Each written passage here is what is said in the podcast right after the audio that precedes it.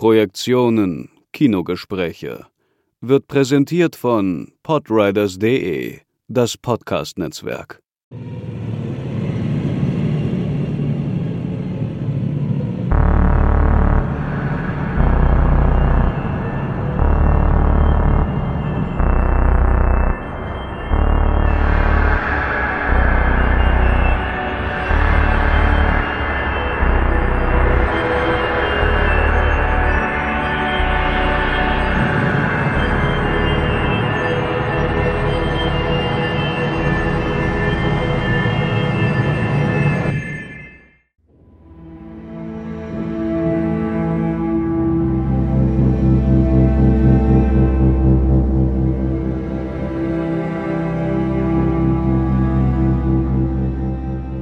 Gewinn der Goldenen Palme in Cannes ist ein wahrer Triumph.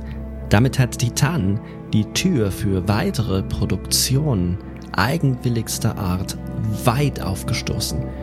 Und wir sind der Meinung, das Kino kann definitiv mehr solcher Filme vertragen. Nun startet Julia Ducournau's Film in den deutschen Kinos und das haben wir uns zum Anlass genommen, genau über diesen Film in dieser Episode zu sprechen. Allerdings, all diejenigen, die noch nicht im Kino waren, erst ins Kino gehen, danach die Folge anhören, denn es wird Spoiler geben.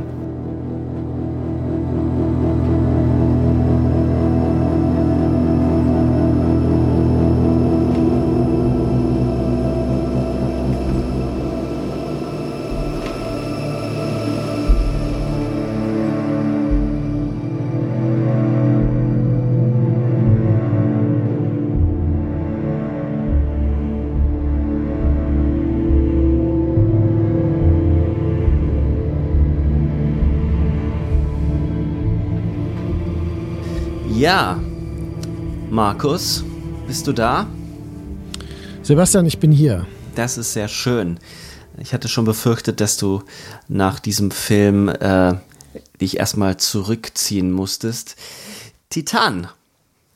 Ein äh, wuchtiger Film, ein Film, der doch Eindrücke hinterlässt, muss ich sagen. Ich bin dafür ja extra nach Maastricht gefahren, um den Film zu sehen. Ähm, da lief der nämlich untertitelt mit englischen Untertiteln. Mhm. Und mich hat der auf der Fahrt nach Hause, ich musste ja eine Stunde fahren, lange, lange verfolgt. Wie ging es denn dir, nachdem du den Film jetzt in der Vorpremiere gesehen hast? Ja, ich habe ihn in dem äh, existenziell bedrohten Palatin-Kino in Mainz gesehen, das ja, weil das Gebäude verkauft wird, äh, jetzt mittlerweile ähm, ja in Frage steht leider. Einem der wichtigsten Kinos meiner eigenen Filmerfahrungswelt, äh, weil ich da im Grunde seit ich Teenager bin ähm, reingehe. Und hm. äh, das ist auch so. Ich habe den Film sehr interessant in demselben Kino gesehen, in dem ich äh, Lost Highway Inland Empire und Natural Born Killers gesehen habe. Und was mich auch daran erinnert hat, war an dem Film erleben, dass ich äh, meinen Sitzplatz gewechselt habe, weil vor mir äh, Leute saßen, die einfach zu groß waren, um was zu sehen. Daraufhin bin ich in die dritte Reihe gegangen und habe danach äh, so eine Art Nackenblockade gehabt. Aber das hatte ich bei Natural Born Killers auch und das ist 1996 gewesen. Also von daher muss ich sagen, ähm, es liegt nicht am Alter, es liegt an den extremen Konditionen und das war es wert. Es war es wert. Äh, ich, es, es, bringt einen ja dazu, also der Körper, äh, das körperliche Gedächtnis, da schreibt sich der Film auf eine ganz andere Weise nochmal ein. Ich habe äh, unter Natural Killers schon gelitten und ich habe auch unter Titan gelitten und äh, ich bin ja ein Cinemasochist, ähm, also in diesem äh, deleuzianischen Sinne des Masochismus und das ist etwas, was ähm, ich durchaus zu schätzen weiß. Aber hat dich der Film dann auch danach äh, nicht losgelassen? Also mir ging es wirklich äh, schon lange nicht mehr so, dass ich aus dem Kino rausgegangen bin und der Film so mich in so einen komischen Zustand versetzt hat. Mhm. Also ich hatte sehr hohe Erwartungen. Ich habe ja ähm, vorher äh, Raw nochmal gesehen. Ich habe mir Junior nochmal angeguckt, diesen Kurzfilm, den es ja dankenswerterweise auf YouTube auch gibt. Und ähm, es gibt glaube ich, nur einen Fernsehfilm von ihr, den ich noch nicht sehen konnte. Aber Junior hat ja sehr starke Bezüge auch zu ihrem äh, Körperbild, zumindest in den Filmen. Und ähm, ist auch interessant, dass Junior wirklich um so eine äh, vorpubertäre Person geht, während äh, dann mhm. Raw so Adoleszenz thematisiert und äh, dieser Film jetzt dann quasi nach der Adoleszenz äh, Transformationen bis ins Alter hinein beschreibt. Also das finde ich alles äh, unheimlich faszinierend, unheimlich konsequent. Ähm, der Film hat mich, äh, ja, bis jetzt beschäftigt er mich und wir machen ja diese Sendung deswegen auch, weil wir uns da einig sind, offensichtlich. Der Film hat diesen großen, großen Preis bekommen, die Goldene Palme, der ja für Cine, äh, Cinephile, will ich mal sagen, einer der bedeutendsten und äh, wichtigsten Preise ist. Also äh, der Oscar ist ja dagegen lächerlich, muss man sagen, ähm, von der Aussagekraft. Und äh, das ist etwas, da war ich nicht enttäuscht. Also es ist ein Film, der auf vielen Ebenen liefert und der mir auch sehr vertraut vorkam. Also wo ich eine tiefe innere Verbindung fühle mit diesem Film, weil ich glaube, dass er aus denselben Quellen schöpft, aus denen ich seit meiner Pubertät auch schöpfe. Weil du jetzt schon den großen Preis von Cannes klingt wie Formel 1, der die Goldene Palme angesprochen hast. Ähm, damals hat den, hatten wir beide den Film ja noch nicht gesehen, aber ich hatte da schon das Gefühl, dass es ein absoluter Triumph ist äh, für das Kino, dass ein solcher Film, von dem man ja schon mhm. geahnt hat, dass er Grenzen überschreiten wird, ähm, es ein Triumph für das Kino ist, dieser Preis. Weil damit die Tür aufgestoßen wird für unbequeme, für nonkonforme Projekte wie Titan, mhm. bei dem man sich ja kaum vorstellen kann, dass irgendjemand diesen Film gefördert hat, äh, wenn man den Inhalt nämlich nur zusammenfasst. Also in Deutschland wäre der wahrscheinlich nicht mehr zu einer Fördersitzung zugelassen worden mit dieser Synopsis. Ähm, fassen wir das Ganze doch mal zusammen. Das ist ja eine Filmnachbesprechung, trotzdem ist es, glaube ich, ganz gut, sich nochmal so die Handlung äh, ähm, bewusst zu machen.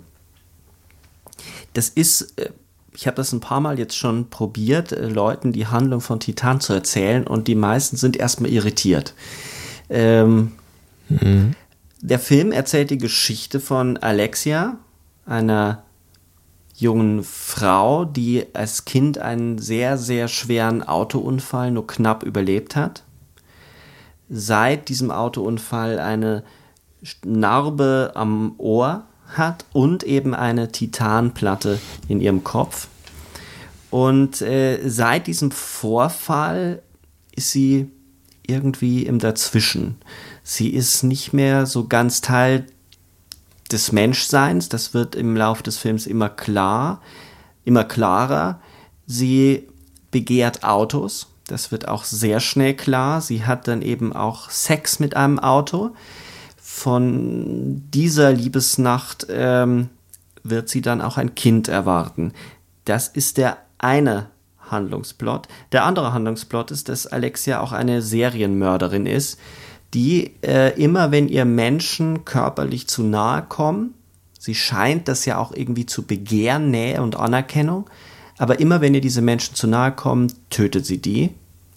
Da gibt es zwei unterschiedliche ähm, Szenarien, darauf können wir ja dann nochmal eingehen. Einmal ist es eben wirklich ein Übergriff, sie wehrt sich gegen einen Übergriff und das andere Mal tötet sie eine potenzielle Liebhaberin.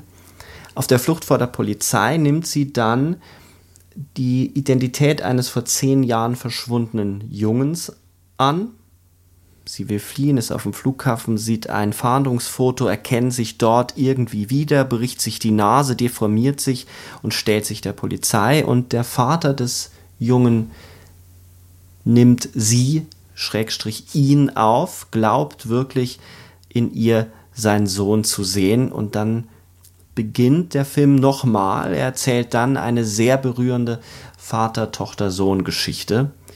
Ähm, mhm bis zu dem großen Ende, dass eben die Identität von ihr auffliegt, also dem Vater wird irgendwann auch klar, dass er so viel verdrängen kann er gar nicht, um äh, festzustellen, dass es nicht sein Sohn ist. Es interessiert ihm am Ende des Tages aber gar nicht. Auch darauf werden mhm. wir noch eingehen müssen. Sie, und damit endet der Film, bringt ein Kind zur Welt, das äh, eine Mischung aus Maschine und Mensch ist, aus Auto und Mensch. Und dabei stirbt sie. Und er nimmt das Kind an sich und wird so etwas wie die Ersatzfamilie für dieses Kind. So endet der Film. Und das Kind ist ein Hybridwesen, muss man vielleicht sagen. Es ist klar, dass es, es hat ein äh, offensichtbares Rückgrat, das aus Metall ist, aus genau, Titan ja. möglicherweise. Ja. Und äh, auch andere Elemente des Körpers scheinen aus Metall zu sein. Es ist eigentlich ein Film, der ähm, die Bezüge, die gesucht werden und die auch in Interviews immer wieder zur Sprache kommen, sind natürlich David Cronenbergs Filme. Und ich glaube, dass vor allem Videodrome das neue Fleisch, also diese Philosophie durchaus in dem Film verankert ist. Wobei die Regisseurin zu Recht ja auch immer wieder sagt, ähm, sie hat äh, Cronenberg selbst entdeckt und äh, in, also quasi inhaliert und etwas äh, zur Welt gebracht, was so ähnlich, aber doch anders ist. Ähm, jetzt muss man sich fragen, natürlich, was ist daran anders? Anders. Hm. Es hat auch Elemente von ähm, der japanischen äh, Cyberpunk-Tendenz, die man mit Shinja Tsukamotos Filmen, also den Tetsuo, der Tetsuo-Trilogie zum Beispiel hm. verbindet, oder Sugu Ishii, Electric, Electric Dragon und so weiter. Also das sind ähm, alles Einflüsse, die aber nie eins zu eins so deutlich sind, dass man den Film in diese Tradition stellen kann. Und in der Tat hatte ich ähm, in meinen ersten Assoziationen eher an Claire Denis gedacht. Denn Claire Denis Filme, wir hatten darüber teilweise schon gesprochen, uh, Trouble Every Day zum Beispiel, in der Radikalität, wie Claire Denis mit Körpern, Körpertransformationen und Körperveränderungen umgeht, selbst äh, bis hin zu ähm, L'Intrus, der, der Feind in meinem Herzen, wo es ja um eine Herztransplantation geht. Und auch diese Narbe auf der Brust, die permanent zu sehen ist und all diese Dinge, äh, das sind das entdecke ich bei ihr. Also sie ist im Grunde eine Regisseurin, die all diese diversen Einflüsse zu etwas völlig Neuem formt. Und das ist dann tatsächlich ein Schritt weiter als das, was wir zum Beispiel in Frankreich schon hatten mit der New French Extremity, über die wir ja auch schon gesprochen hatten. Mhm. Also ich teile all diese Bezüge. Ich habe auch ganz viel Claire Denis gesehen weniger in der Ästhetik. Die Art, wie Juliette Ducournau äh, filmt, ist doch näher auch an so einer Ästhetik des. Ähm, sie hat eine sehr musikvideohafte Ästhetik bisweilen. Mhm, ja. Das geht ja Claire Denis vollkommen ab, aber in dieser hybriden Form Genre-Elemente zu verbinden mit einem radikalen Autorenkino und mit dem Nachdenken über Körperlichkeit und auch weibliches Schrägstrich mhm. männliches Begehren. Also beide interessieren sich eigentlich gar nicht so sehr für männlich-weiblich, sondern insgesamt für Begehren an mhm. sich. Mhm. Hat mich das doch sehr, sehr daran erinnert. In der Radikalität dessen, wie sie damit umgeht, wahrscheinlich, zumindest war das meine Assoziation, sehr nah an Trouble Every Day, äh, wie sie mit Körperlichkeit und Körper umgeht und natürlich mhm. ähm,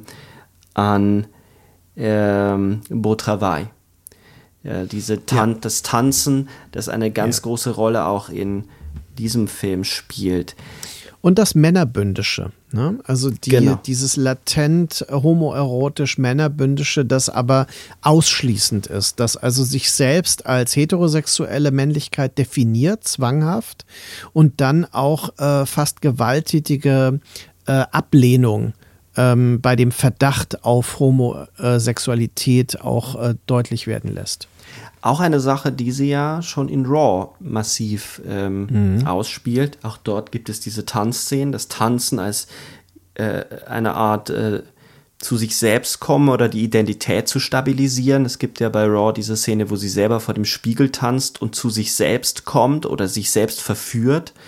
Ähm, es gibt vorher diese Partyszene, wo äh, sehr exzessiv getanzt wird. Also der Tanz als eine Performance, der immer auch ein, ein absicherndes, ein identitär werdendes innewohnt, das interessiert mhm. sie schon.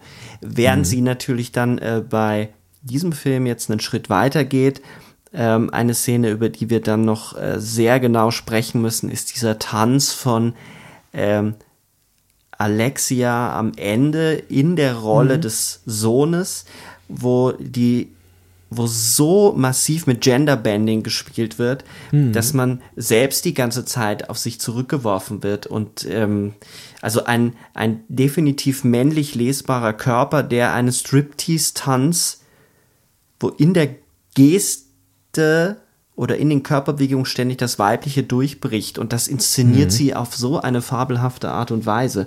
Bevor wir aber da noch in die Tiefe gehen, fände ich es ganz gut, wenn wir diesen Raum noch ein bisschen aufspannen. Du hast äh, Cronenberg erwähnt ähm, und auch die Frage gestellt, wo könnte denn eigentlich der Unterschied äh, drin liegen? Ich würde den versuchen mal so zu fassen, während ähm, Cronenberg sehr kühl und analytisch, fast naturwissenschaftlich an die Sache rangeht. Mhm. Ähm, wie er ja äh, auch in dem Interview, das wir in der Cronenberg-Folge verwendet haben, von seiner äh, von seiner Enkeltochter erzählt, die Schmetterlinge und, und Käfer auseinander nimmt, um das Innenleben mhm. anzuschauen. So ähnlich stelle ich mir auch Cronenberg vor, der wirklich die Kamera draufhält, immer gespannt ist, was passiert, aber bei Weitem nicht so eine immersive Kraft entwickelt, mhm. wie es mhm. beispielsweise eben dann in Titan der Fall ist. Er ist ja. der Analytiker, der drauf guckt, hat einen sehr männlich äh, rationalen Blick. Ich muss bei ihm seltsamerweise immer an den Astronomen, äh, astronomisch gebildeten Unternehmer in äh, Melancholia denken, der sich dann umbringt, äh, weil die Welt sich nicht so ähm, ordnen lässt, wie er sich das vorstellt. Äh, während äh, Juliette Ducournau die philosophischere ist, in einem klassischen mhm. Sinne. Mhm. Ähm, man merkt dort die Bezüge zu Gilles Deleuze, zu Judith Butler. Ähm, also bei Deleuze diese ganze Idee des äh, Verkoppelns von verschiedenen Bereichen, mhm. die sich gegenseitig affizieren und neue Identitäten herstellen, die nie stillstehen, mhm. sondern im Endeffekt immer neue, neue Identitäten äh, aus sich heraus gebären. Und bei Butler natürlich diese ganze Idee der, der, der Performance, der, des, des, des Performativen. Ähm, mhm. Dass Identitäten sich eben durch die Praktiken und durch das, wie wir gehen, wie wir sprechen, wie mhm. wir uns anziehen, erst stabilisiert werden, vor allem Geschlechter, Geschlechtsidentitäten. Das hast du, hat man bei Cronenberg, finde ich nicht. Bei Cronenberg ist es sehr stark an Technik interessiert.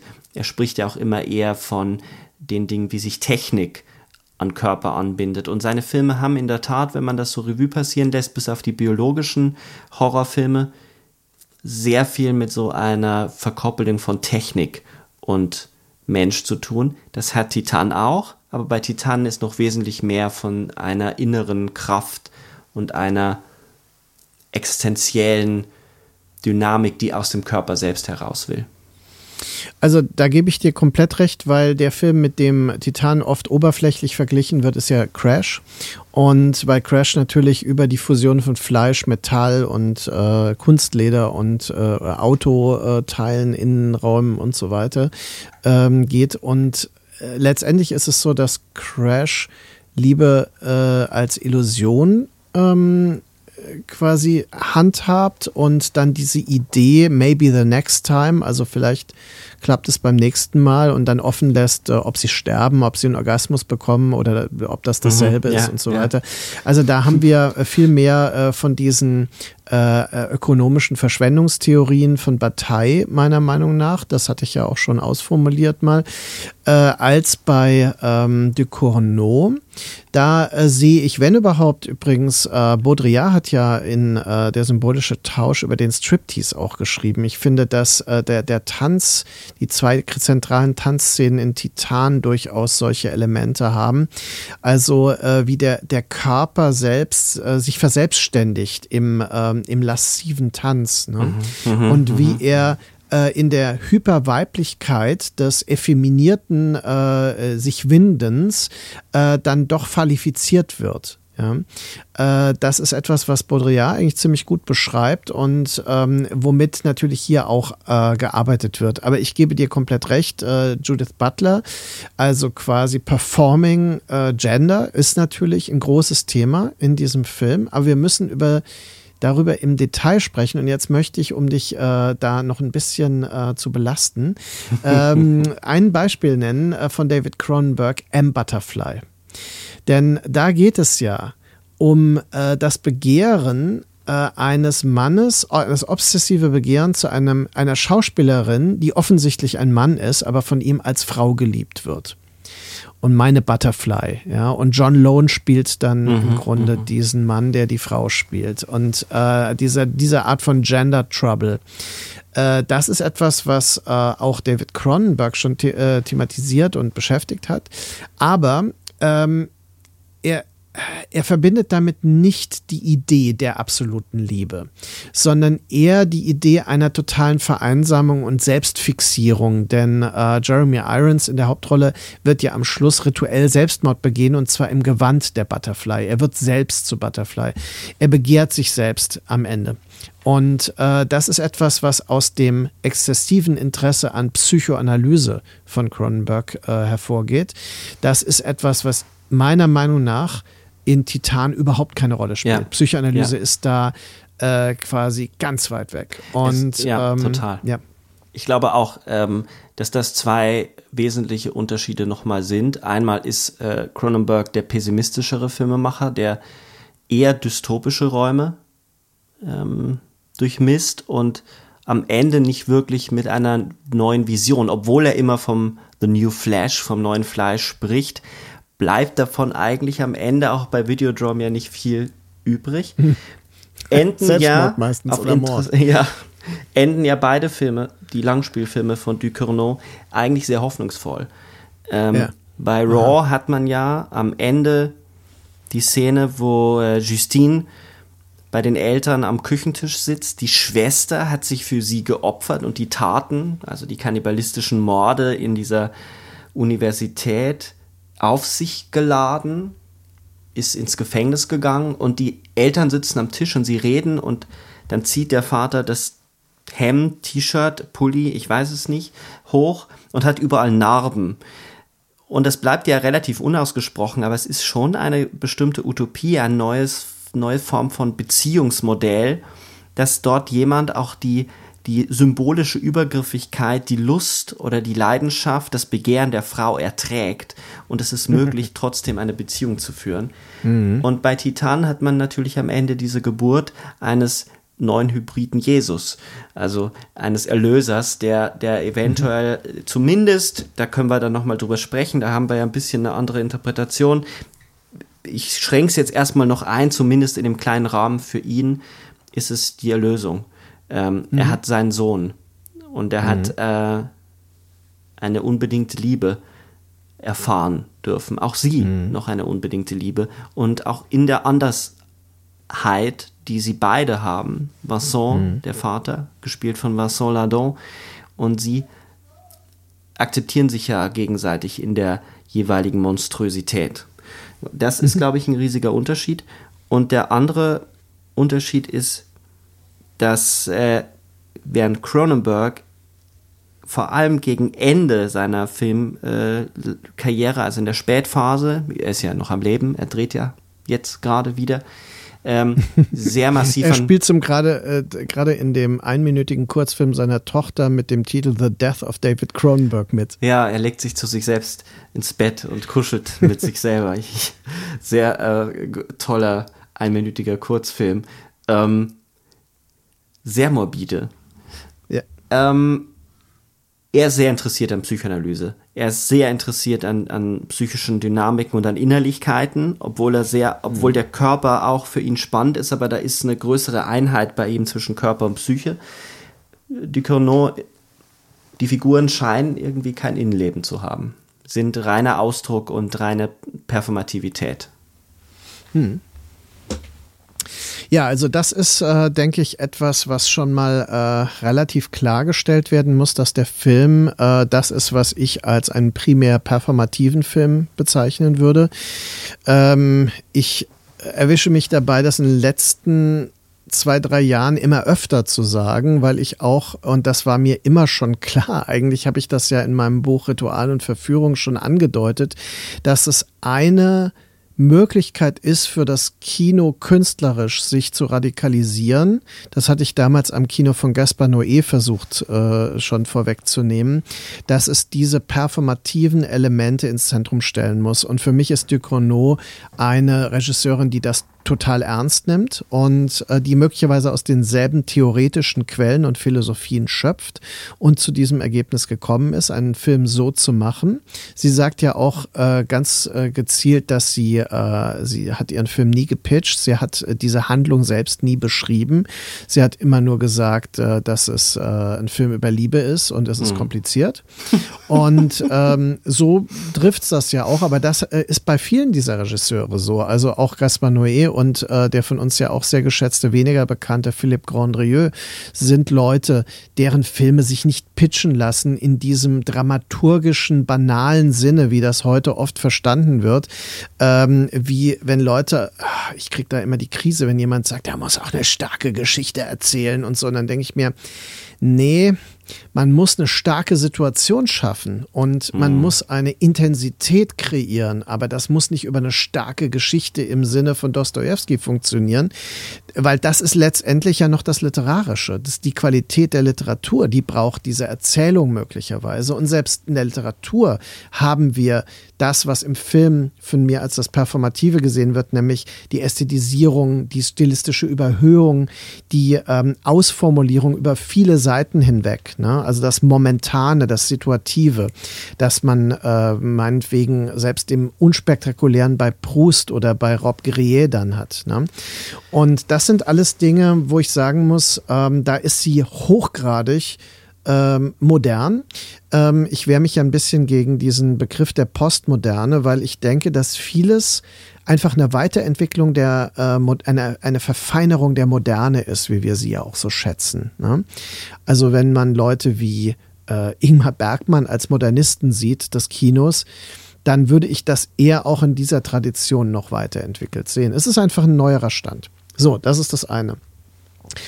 Und äh, das andere, was ich dazu sagen wollte. Ähm, äh, genau, die Aufgabe der, ähm, nicht die Aufgabe, sondern das Preisgeben der Dramaturgie, diese, diese Zweiteilung des Films, das erinnert zum Beispiel auch an Martyr. Ein Martyr ist ja auch mhm, ein Film, der mhm. total zerfällt und das willentlich zerfällt.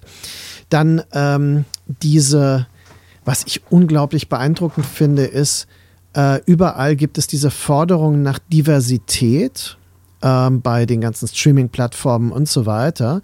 Sie erfüllt das einfach, aber sie macht daraus keine Utopie sondern sie macht es einfach. Es mhm, ist völlig mhm. selbstverständlich und völlig natürlich und so muss das sein. Ähm, man, das, das quasi so zu verkaufen, ähm, ja, wir haben hier eine ein möglichst diverse Besetzung und so weiter. Äh, das wird ja hier fast schon wieder ähm, parodiert. Das ist die einzig witzige Szene im Film. Äh, das ist die Szene in der WG, also wo sie nämlich die ja. ähm, Leute alle nacheinander töten muss äh, oder will, wie auch immer, muss in der Logik des Films und in ihrer Logik. Und da möchte ich aber noch mal auf eine Sache, eine Interpretation von dir und damit äh, bin ich dann auch erstmal fertig, äh, zu sprechen kommen. Denn ich denke nicht, dass sie die, die Leute tötet, die sie eigentlich begehrt oder denen sie äh, intim zu nahe kommt, sondern das ist ein Nebeneffekt. Was sie begehrt, ist das Titan des Piercings in der Brust dieser Frau. Ah, interessant. Und das wird ganz eindeutig mhm. inszeniert, mhm. denn ihr ist es völlig egal, als sie dann hängen bleibt in dem Piercing und es dann stressig wird und dann reißt sie sich einfach los und sagt dann so, du hast doch gesagt, das tut nicht weh und der, der Frau tut es total weh und wer schon mal ein ähm, Brustwarzen-Piercing hatte, ich will da jetzt nichts andeuten, weiß, dass solche Dinge unheimlich äh, wehtun können, ja, und äh, weil das gerade auch sowas ist, was gar nicht so, so gut verheilt unter Umständen und so weiter. Also ist es so, dass sie eigentlich völlig unempathisch ist. Sie tötet die Menschen, weil sie sich gar nicht als Mensch definiert, weil sie Menschen sind, weil sie dieses, diese Fremdheit als Feindlichkeit lebt. Mhm. Ja, das finde ich, find ich eine sehr, sehr interessante Beobachtung. Die Szene, wo sie mit äh, in dieser Unterführung, diesem Tunnel mit mhm. äh, Justine. Das ist ja Justine aus Raw. Mhm. Sie heißt mhm. in dem Film nämlich auch Justine. Ach ja, richtig. Und es richtig, ist äh, die gleiche Schauspielerin. Die Schauspielerin, ähm, ja.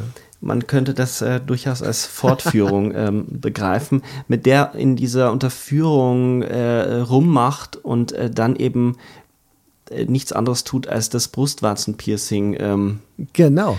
Zu mach doch mal da unten was. Sagt genau, ja, mach ne? doch mal da unten Aber was. Du, ist das, das erste Mal ist halt Justine Frau. und sie ist Juliette, ne? Ja. Also es ist schon, das wird schon mitgedacht bei solchen Dingen. Ich würde trotzdem, ich würde trotzdem sagen, dass beides ähm, eine Rolle spielt. Und zwar, ähm, sie hat dieses Begehren nach dem kühlen Metall, nach dem Maschinellen, nach den Autos, nach dem Titan. Ähm, Sie sucht aber auch etwas wie eine unbedingte Liebe. Und eine unbedingte Liebe bedeutet, dass ich so sein kann, ohne dass ich die Stärke des anderen provoziere. Liebe sollte ein Ort sein, an dem ich äh, schwach sein kann, ohne Stärke zu provozieren. Das ist ähm, einer meiner Lieblingssätze von Adorno. Ähm, mhm. Und das kann sie nicht, weil sie eigentlich immer wieder in Rollen gedrängt wird. Also ich glaube, dass sich die beiden Perspektiven, die wir haben, auf dem Film gut zusammenbringen lassen. Denn würde die andere Person akzeptieren, dass sie eben auch das Titan begehrt oder dass sie eben einen bestimmten Fetisch hat oder anders ist, wäre das für sie okay. Aber es gibt diese normativen, es ist ja wieder eine, Prakt, eine Praktik, es ist wieder eine Performance und die Morde sind insofern mehrfach kodiert, als dass sie es nicht nur eine Abscheu vor dem zu menschlichen, allzu menschlichen ist, sondern eben auch ein sich wehren gegen die Normierung und gegen das, was im Inneren ständig abläuft. Während also jede Identitäts, jeder Identitätsprozess, jeder Bruch mit dem, mit der Norm wird ja extrem bestraft, auch in unserer Gesellschaft, in der alles mhm. kodifiziert ist. Und für mich ist das beides. Weil sonst der der spätere Teil in dem Film nicht mehr aufgehen würde, warum geht sie nicht einfach und verlässt diesen Vater, ihren Vater, ihren werdenden Vater? Warum verlässt sie Vincent nicht? Sie begehrt schon Anerkennung. Sie will mhm. geliebt werden, weil es gibt ja noch diese andere Beziehung zu ihrem Vater, die von Anfang an ja, ja. extrem problematisch ist. Sie ja. ist ja mit Schuld an dem Unfall, weil sie ihren Vater auf der Rückbank ständig in den Rücken tritt, der mhm. äh, sie überhaupt nicht beachtet. Und mhm. selbst als sie dann knapp überlebt, beachtet er sie ja auch nicht. Es ist ja nicht mal ein Schuldgefühl, es scheint eine totale Desinteresse an, an seiner Tochter zu sein. Ich möchte dabei auf ein Detail verweisen, das mich äh, sofort total gekickt hat, nämlich der Film beginnt und wir sehen ja äh, einzeln so, so, so, Details eines Autogetriebes und dazu hören wir von Wolfenhand das Lied Wayfaring Stranger. Nein, ist nicht von Wolfenhand, ist von 16 Horsepower. Ja, genau. Also quasi der Band vor Wolfenhand und ähm, und ich dachte, das gibt's doch nicht. Der Film fängt mit 16 Horsepower an. Das ist unfassbar gut. Und dann Wayfaring Stranger ist natürlich ein äh, Lied über den Reisenden, den heimatlosen Fremden. Ne? Mhm. Also den genau. Vagabunden. Und das ist natürlich ein Bild für sie, für ihre permanente Fremdheit. Und es ist aber das Lied, das ihr Vater dann im On auch hört. Das wird ja aus dem Nicht-Diegetischen, aus dem Off zur, mhm. von der Filmmusik zum On. Und äh, das fand ich eine unglaublich ähm, ja, nachvollziehbare und extrem faszinierende Regieentscheidung. Und du hast vollkommen recht, äh, er beachtet sie nicht, sie versucht nach seiner Aufmerksamkeit, aber sie macht das nicht mit so einer kindlichen Trotzigkeit, sondern schon mit so einer Boshaftigkeit. Total, Der Film lässt ja. relativ offen, ob sie wie in We Need to Talk About Kevin, das ist mm. ein ähnlich ambivalenter Film, ähm, ob sie das Böse in Gestalt eines Kindes ist oder ob dieses Böse äh, das Ergebnis einer jahrelangen Vernachlässigung emotionaler Art ist. Ja, und auch dort verwehrt sie uns ja den Blick ins Innere. Insofern, ja. also man könnte natürlich jetzt sagen, wir reden von Anerkennung. Wie soll denn Anerkennung irgendwie ohne Psychologie ablaufen? Natürlich haben die Figuren eine Psychologie, aber im Film taucht sie nicht auf. Das heißt, auf der Filmebene wird niemals nach innen geblendet. Es gibt keine Entäußerung, kein Dialog, der psychologisch fundiert ist, sondern es gibt nur Handlungen, nur Äußerliches. Äh, mhm. Das wollte ich nur noch mal präzisieren. Mhm. Weil du jetzt diese Szene vom Anfang angesprochen hast ähm, und weil wir über, über ihr Begehren gesprochen haben, mhm. ähm, sind zwei Dinge, die ich super, super interessant finde. Das eine bezieht sich schon ein bisschen auf die Form, wie äh, Ducournau also Blicke, Blickrichtungen oder auch Bilder so doppelbödig anlegt. Und das andere bezieht sich auf äh, die inhaltlichere, also inhaltliche Perspektive. Ich würde mit der inhaltlichen Perspektive anfangen. Dieser Autounfall ist eine Geburt.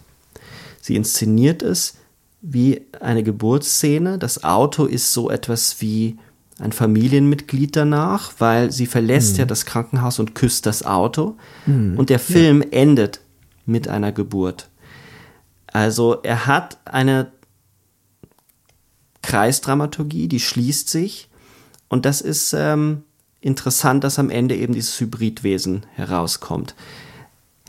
Das passt insofern super zu einem Interview, das ich mit ihr gelesen habe, mit Julia Ducournau zu Raw, wo sie gesagt hat, naja, ganz streng genommen geht es hier gar nicht so sehr um Pubertät, weil eigentlich wir in unserem Leben Dutzende Transformationen durchmachen. Und deswegen ist es für sie total naheliegend zu sagen, ein Autounfall ist so ein einschneidendes Ereignis, wo vorher und nachher nicht mehr zusammenpassen, mhm. dass es eine Geburt ist, eine Transformation. Hm.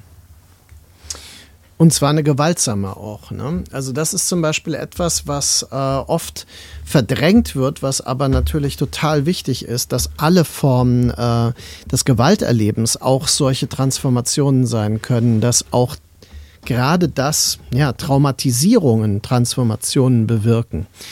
Und äh, da, damit geht sie erstaunlich neutral um. Das finde ich, das, also ich muss sagen, mich fasziniert das. Das mag man auch weiß ich nicht, kritisieren an ihr oder sowas, aber ich meine, es ist so ähnlich müßig, wie dass man ähm, bei Gaspar Noé oder sowas diese, diese Misanthropie oder sowas äh, äh, kritisiert. Also das, das ist halt der Motor auch dieser Filme. Mhm. Und die Indifferenz, die posthumane In Indifferenz dieser Figuren äh, kommt, entspringt ja aus solchen traumatischen Transformationen, die sie durchlaufen.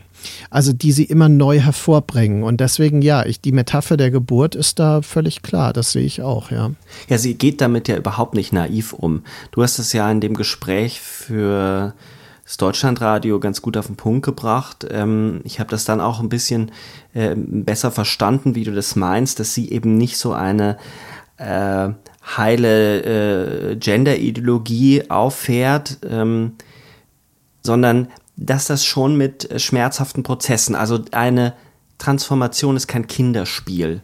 Es ist nicht mhm. einfach, heute bin ich so und morgen werde ich halt was anderes sein, sondern für sie ist das immer auch eine Arbeit am Körper, ein Widerstand zu überwinden. Alle Figuren malträtieren sich ja auch in diesen Transformationen. Vincent, der Vater, mhm. spritzt sich Anabolika, um ein anderer zu werden, um du in deiner äh, Interpretation äh, war es, äh, um die Jugend zu erhalten. Es ist auch ein, quasi eine Fluidität der, der, der Jugend, mhm. die dort inszeniert wird. Mhm. Man könnte natürlich das Bild auch wieder anders lesen und sagen, er baut sich natürlich einen Männlichkeitspanzer, um die, die anderen Affekte oder die Weiblichkeit, die Trauer, die Einsamkeit, die tendenziell ja eher immer weiblich kodiert sind in unserer Gesellschaft, zu überdecken, unter so einem Fleischpanzer mhm. zu verstecken. Mhm. Während ja. er sich immer mehr aufpumpt, wird ja ihre Haut durch die äh, Schwangerschaft immer brüchiger und reißt ja auf. Auch ein, eine ja. wunderbare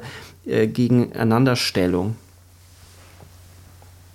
Naja, es gibt, äh, ich weiß nicht, wenn man sich mit äh, Bodybuildern beschäftigt und ich hatte im engsten Freundeskreis äh, zumindest eine Person, die, die intensiv Bodybuilding betrieben hat, da spielt das Reißen von Haut oder von Bindegewebe und sowas durchaus eine problematische Rolle. Also es kommt mhm. auf die mhm. körperlichen Voraussetzungen an, aber ähnlich wie bei dem Schwangerschaftsbauch ähm, kann äh, auch der Bizeps und so weiter problematisch werden oder die Brust. Ne? Also da können Buch buchstäblich Schwangerschaftsstreifen entstehen. Ne? Durch, und vor allem, wenn durch Anabolika so eine Art übermäßige Produktion von Muskelgewebe dann äh, gefördert wird. Ähm, was ich meinte, auch in dem Gespräch mit äh, dem äh, Deutschlandfunk Kultur war, äh, dass ich diesen Film nicht affirmativ zu der aktuellen Gender- und Queer-Debatte begreifen möchte. So wurde das zum Teil angedeutet. Mhm. Ich hatte das vorhin schon mal gesagt. Ja, ihr Film hat eine diverse Besetzung. Ja, ihr Film hat einen äh, Performing Gender-Aspekt, der sehr ausführlich thematisiert wird. Aber dieser Film parallelisiert, wie du es eben angedeutet hast, Performing Gender genauso wie mit Performing Age. Also das ist der Grund, warum ich sagte, wir Vincent äh, will im Grunde äh, das Alter nicht wahrhaben und riskiert unglaublich viel, weil gerade als Mann Anfang Mitte 60 äh, mit Anabolika, ich meine, da ist äh, Herz, äh, äh, da ist ein Herzinfarkt quasi vorprogrammiert. Und, und er stirbt auch ja das, ja, genau, er stirbt einmal fast. Das ist das eine. Das andere ist, dass äh, dieser Film schon deswegen nicht eine positive Utopie fluider Geschlechtlichkeit formuliert, weil es einen bestimmten rational nachvollziehbaren Grund hat, warum sie ihr Geschlecht ändert. Sie will nämlich als Sohn agieren von einer äh, anderen Person. Und ähm, deswegen braucht sie dieses ähm, männlich kodierte Äußere. Was macht sie? Sie bindet sich äh, auf eine schmerzhafte Weise nicht nur die Brüste, sondern vor allem auch den hm. schwangeren Bauch ab. Hm. Ja? Und äh, das hat etwas sehr Gewaltsames, mit der sie ähm, ihr neues Geschlecht performt. Und es ist mit extremer, extremem Leid verknüpft. Ähm, dies, es gibt nur eigentlich einen Moment, der befreiend erscheint, weil sonst wirkt sie ja immer so leicht unterdrückt und äh, repressiv einfach so in ihrem äh, Gestigen. Äh, wenn sie nämlich dann vor den Leuten tanzt ja. und plötzlich wieder ihr Körper effeminiert erscheint und sie wieder äh, quasi, ja, bis hin zum Twerken eigentlich fast schon. Und äh, das ist etwas, was ähm, quasi dieses Performing Gender auch als einen sehr schmerzvollen und sehr, sehr drastischen existenziellen Akt ähm, porträtiert. Da sehe ich überhaupt nichts äh, Leichtes, Positives, Utopisches drin, sondern ähm, nein, das ist ein, etwas hochgradig Existenzielles und es ist überhaupt nicht spielerisch und ähm, deswegen ist der Film für mich eine relativ grimmige Antwort auf die aktuellen Tendenzen positiv konnotierter Genderfluidität im queeren Kino.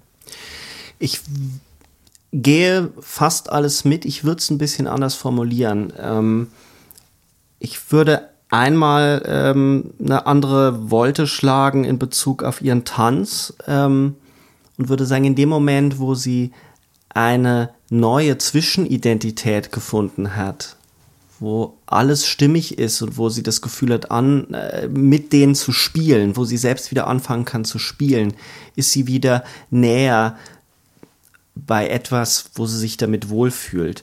Sie mhm. ist dann wieder sehr nah am Anfang, weil am Anfang des Films ähm, ist ja diese sehr, sehr, mh, mm, man kann sagen, auf der ersten Bildebene sexistische Aufnahme des Tanzes von ihr gibt auf dem Auto. Das ist ja ein sehr mhm. männlicher Blick, der erstmal eingenommen wird. Sie bricht das ja dann indem wir erfahren, dass sie ja gar nicht für die Männer tanzt, sondern dass sie das, äh, es ist ja ein Liebesakt mit dem Auto. Ja. Ja. Ähm, und in dem Moment, wo sie wieder spielen kann und ins vollkommen bei sich sein kann, auf einem Auto auch noch tanzt, erneut. Sie ist, glaube ich, auf dem Feuerwehrauto. Ähm, genau, auf dem Feuerwehrwagen, ja. Schläft sie eigentlich danach mit dem Feuerwehrauto nach dieser Szene? Ja, ich glaube danach, genau. Ja, sie ist enttäuscht von den Reaktionen, auch von Vincents äh, Reaktion darauf, weil er sich ja dem entzieht. Und ähm, dann, äh, ja, hat sie da so einen Geschlechtsakt. Also ja. war es wieder ein Vorspiel. Äh, wie schon bei ja. dem anderen Boliden, bei diesem anderen Rennauto, mit dem sie dann mhm. den Geschlechtsakt vollzieht. Ja, Aber und es wird angedeutet, dass es eben schon eine, Fall, eine phallische Penetration auch enthält, dieser Akt, äh, weil sie auch bei dem anderen im Führerhaus, äh, ich denke mit dem Steuerknüppel, äh, nicht Steuer, mit dem äh, Gangschaltungsknüppel, mhm. dann ähm, also das, das wird zumindest angedeutet. Es wird ja nicht gezeigt, aber es ist von der Position her ungefähr. Im anderen Wagen hängt sie ja auch in der Mitte des Wagens dann. Ne? Also das ist auf jeden Fall äh, ein Aspekt, der mir jetzt auch gerade erst so aufgefallen ist, dass sie ja danach mit diesem Feuerwehrauto dann eben auch noch schläft und dass es immer ein, ein Moment des äh, Verführens auch von ihrer Seite hat oder auch verführt werden. Ich meine, das ist ja sowieso die Dialektik oder die, das komische Knoll der Verführung, dass man mhm. irgendwann nicht mehr unterscheiden kann, wer ist der Verführer und wer verführt. Ähm, oder wer ist die Verführerin. Ähm, wo ich noch ein bisschen einen anderen, anderen Dreh sehen würde, ist, ähm, ich glaube schon, dass sie sagen würde, es wäre eine bessere Welt, wenn wir mit den, wenn wir mit Identität anders umgehen würden, weil sie ja schon diese ganzen Zwangsräume zeigt, diese Männlichkeitsbünde, ähm, diese extrem männlich kodierten Räume, diese Autoshow, ähm, dann auch der Umgang, was so versucht ja aus ihm, ihr einen Mann zu machen, äh, will ihm lernen, wie man sich rasiert, damit endlich die Haare wachsen. Äh, hätten wir einen anderen Umgang und würden äh, öfter eine unbedingte Liebe, insofern ist der Film auf der Ebene vielleicht auch sehr utopisch. Ich wollte nicht sagen mhm. naiv, weil ich finde diese Idee der unbedingten Liebe in dem Film viel zu grimmig, als dass ich das naiv empfinden mhm. würde. Ja, genau. Ähm, Deswegen ist er nicht naiv. Ne?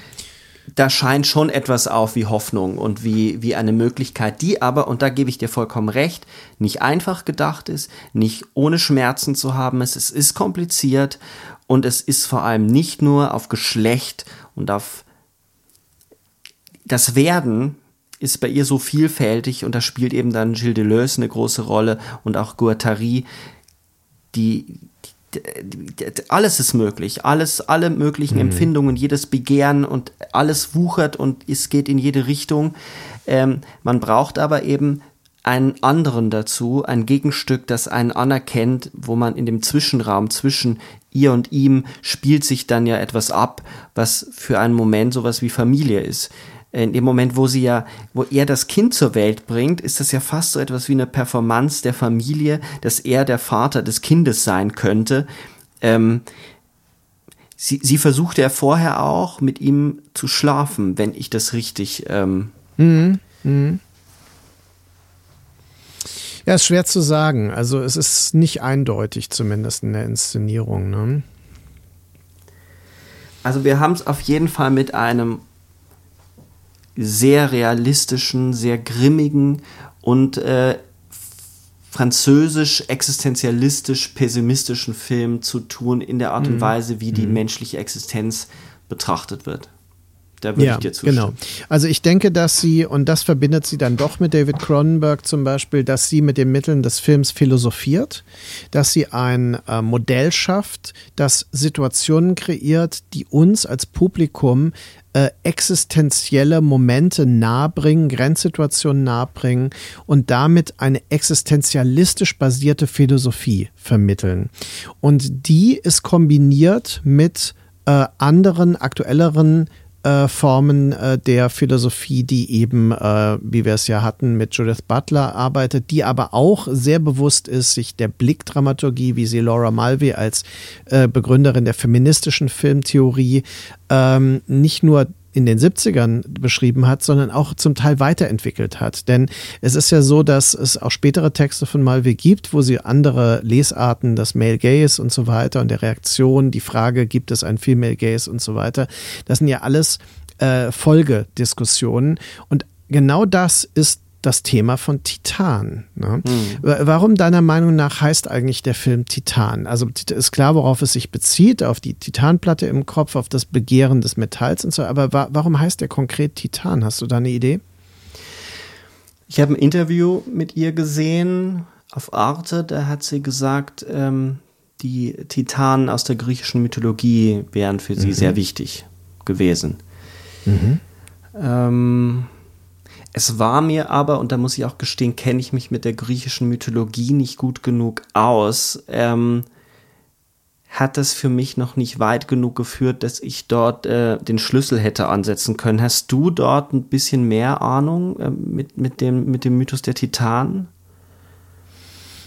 Naja, die Titanen ähm, sind, und das ist jetzt auch nur eine ganz gewagte und spontane, man müsste da wirklich recherchieren, sind halt äh, Ursprungsgottheiten, also auf die sich die Genealogie zurückbeziehen ah, okay. äh, kann. Ja. Und und gleichzeitig sind sie extrem ambivalent. Also es sind keine eindeutig ähm, wer also wertbaren Gottheiten. Und äh, deswegen denke ich, hat das durchaus die Ambivalenz äh, bereits, die der Film durch, äh, also einfach in sich trägt. Ne? Also der Film ist eine Ambivalenzerfahrung, der uns als Publikum konfrontiert mit Momenten des das Inhumanen, kann man sagen, ja, oder das, das Transhumanen vielleicht sogar. Vielleicht geht es ja sogar vom Inhumanen zum Transhumanen, zu der Überwindung des Menschlichen, wie wir es kennen. Denn ähm, mhm, das mhm. Kind, das halb Titan, halb menschliche Kind am Ende, ist natürlich äh, eine solche äh, durchaus utopische Fabulierung, wie wir sie auch bei 2001 im Sternenkind am Ende finden. Ja.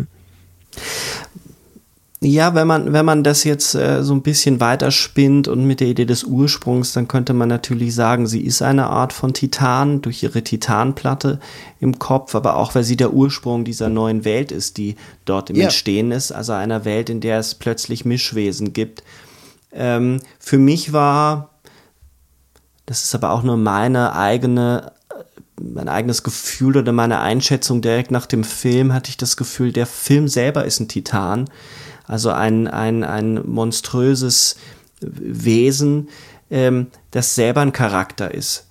Das ist mhm. etwas, was mir in ihren Filmen sehr gut gefällt, dass die Figuren mhm. fast wie sich verändernde Glieder an diesem Filmkörper sind und äh, mit Titan etwas, etwas Großes, etwas Monströses, das sich aber ständig verändert, nicht greifbar ist. Ähm, das war für mich so die, die Assoziation, die ich mit dem Titel hatte. Mhm. Das Interessante ist, dass Titan ein, äh, wenn ich richtig informiert bin, wahrscheinlich äh, bin ich da jetzt völlig daneben, weil ich habe natürlich keine Ahnung davon, aber soweit ich weiß, ist Titan ein sehr hartes Metall, das eine sehr äh, dichte Struktur hat und deswegen nicht äh, anfällig ist für, ähm, also für Bakterien so stark. Ne? Mhm. Und das ist möglicherweise auch der Grund, warum es für Implantate und für Piercings benutzt wird. Aber im Endeffekt ist äh, Titan ja deswegen gewählt, weil es sich eben nicht verbindet mit organischen Substanzen. Es, es wird von dem Fleisch umwachsen, aber es wird nie verbunden damit. Und das Kind ist eine Verbindung. Das ist die Überwindung dieser, dieser Grenze. Mhm. Also äh, all das, was du gesagt hast zu, zu Titan, das, äh, also zu dem Metall, äh, hätte ich kann ich nur so bestätigen, ist aber auch, ähm, bin auch kein Fachmann für Metalle. Aber das macht durchaus Sinn. Also, dass es sich nicht verbindet mit, mit, mit dem Fleisch. Das ist eine, also, also das Kind die, ist die, buchstäblich das neue Fleisch. Das ist schon faszinierend, ist. wie durchdacht dieser Film ist, wie gut sie in Bildern philosophiert und wie sie denkt. Also ähm, wie sie es schafft auch. Ich meine, denk mal an den Anfang. Also weil du über Malway gesprochen hast, dann kommen wir jetzt mhm. doch noch zu meinem Anfang. Ähm, die Szene, die du äh, beschrieben hast, äh, weil eben 16 Horsepowers läuft, ist ja deswegen auch noch so interessant, weil fast die gleiche Art der Kameraführung der, dieser sehr flüssigen, erotisch aufgeladenen, fetischisierten Annäherung an das Innenleben eines Autos stattfindet und später ja fast in einer gleichen Art und Weise der Frauenkörper, ihr Körper, abgefahren wird.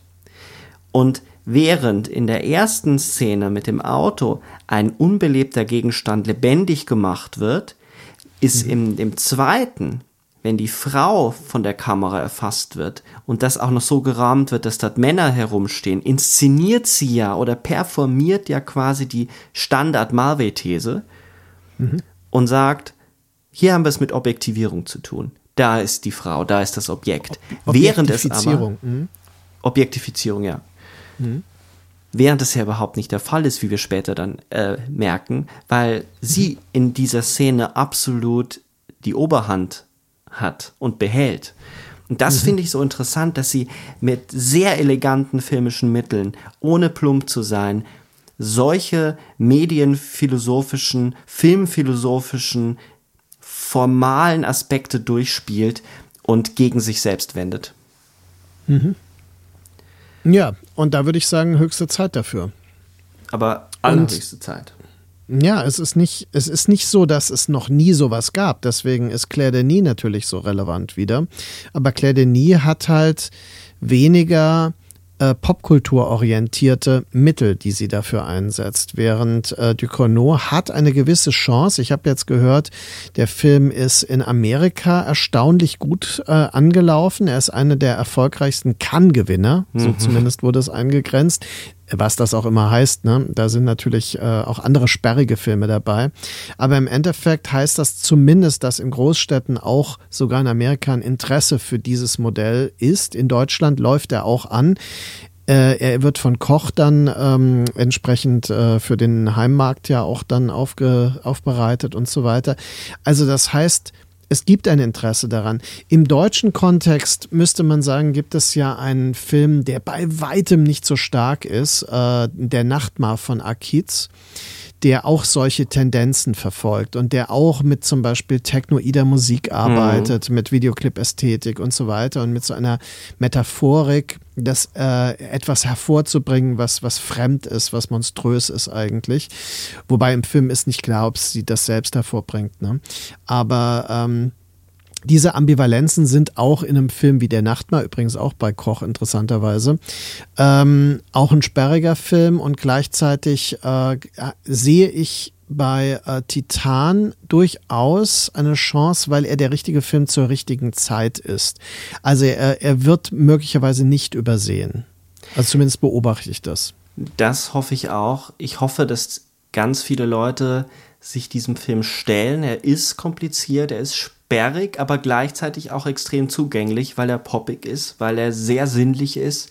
Wenn man sich also auf diese, was ja jetzt im Diskurs immer Körperhorror genannt wird, auf diese Körperbilder einlässt, auf die Sache mit dem Auto einlässt, auf diese Welt, die Titan eröffnet, einlässt, dann wird man belohnt von einem Film, der einen beschenkt mit Bildern, die man so, so lange nicht im Kino gesehen hat. Also ich bin gespannt, wie der Film bei wiederholter Sichtung ist. Ich habe ihn ja jetzt erst einmal gesehen und es ist schon beachtlich, dass wir jetzt eine Stunde über diesen Film geredet haben und äh, nach einer Sichtung. Ähm, es kann natürlich sein, dass sich noch äh, Dinge dabei offenbaren, denn es wäre schon verdächtig, wenn man einen Film nach einem Mal komplett begriffen hätte. Das würde eher dafür sprechen, dass er einfach strukturiert ist. Und das denke ich jetzt nicht. Ich denke, dass sich da noch weitere äh, Ambivalenzen zeigen werden.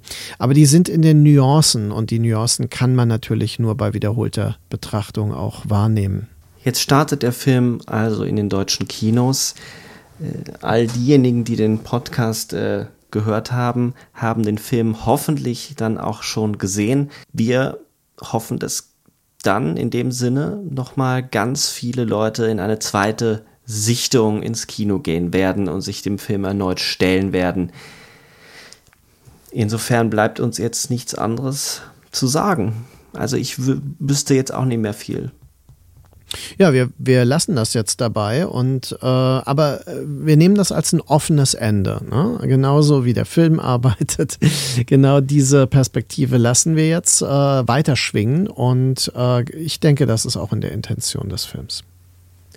Okay, und wer bringt jetzt äh, das Kind zur Welt? ja, okay. Wir behelfen uns mit Musik. Wir behelfen uns mit Musik.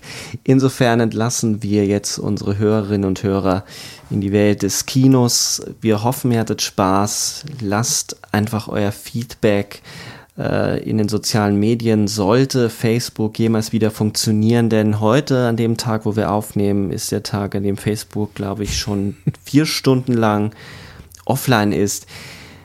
Das werden wir auch überleben. Aber wenn es wieder online gehen sollte, Schreibt uns, sagt uns, wie euch der Film gefallen hat. Ich glaube, über diesen Film werden wir noch lange, lange diskutieren. Bis dahin. Tschüss. Tschüss.